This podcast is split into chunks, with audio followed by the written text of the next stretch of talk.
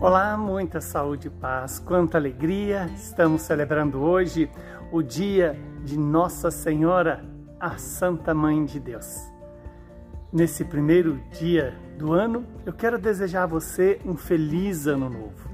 Nada melhor do que o Evangelho para nos dar o direcionamento para a nossa vida. E o Evangelho de hoje é Lucas 2, 16 a 21. Naquele tempo, os pastores foram às pressas a Belém e encontraram Maria e José e o recém-nascido deitado na manjedoura. Tendo visto, contaram o que lhes fora dito sobre o menino. E todos os que ouviram, os pastores, ficaram maravilhados com aquilo que eles contavam. Quanto a Maria, ela guardava todos esses fatos e meditava sobre eles em seu coração. Os pastores voltaram, glorificando e louvando a Deus por tudo que tinham visto e ouvido, conforme lhes tinha sido dito.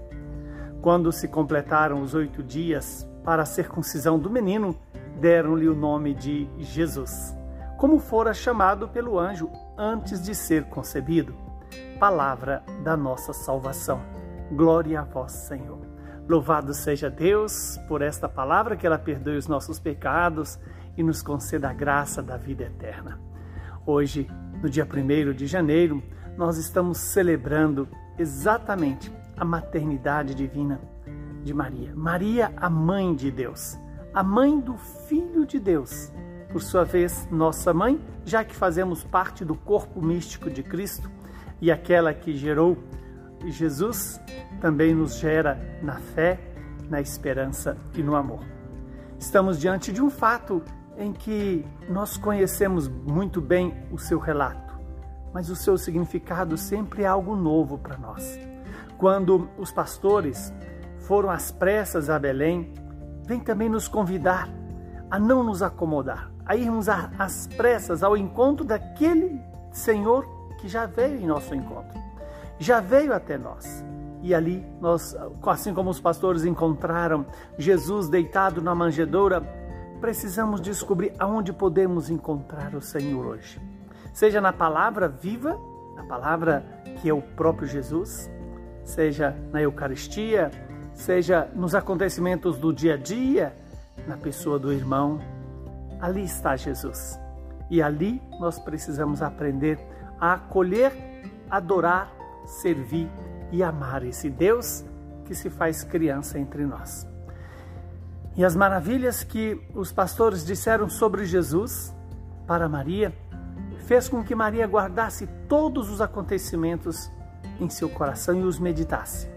Aí está outro grande ensinamento para mim e para você. Não somente para hoje, mas para todos os dias desse novo ano que se inicia. Acolher, guardar, meditar e fazer a vontade de Deus.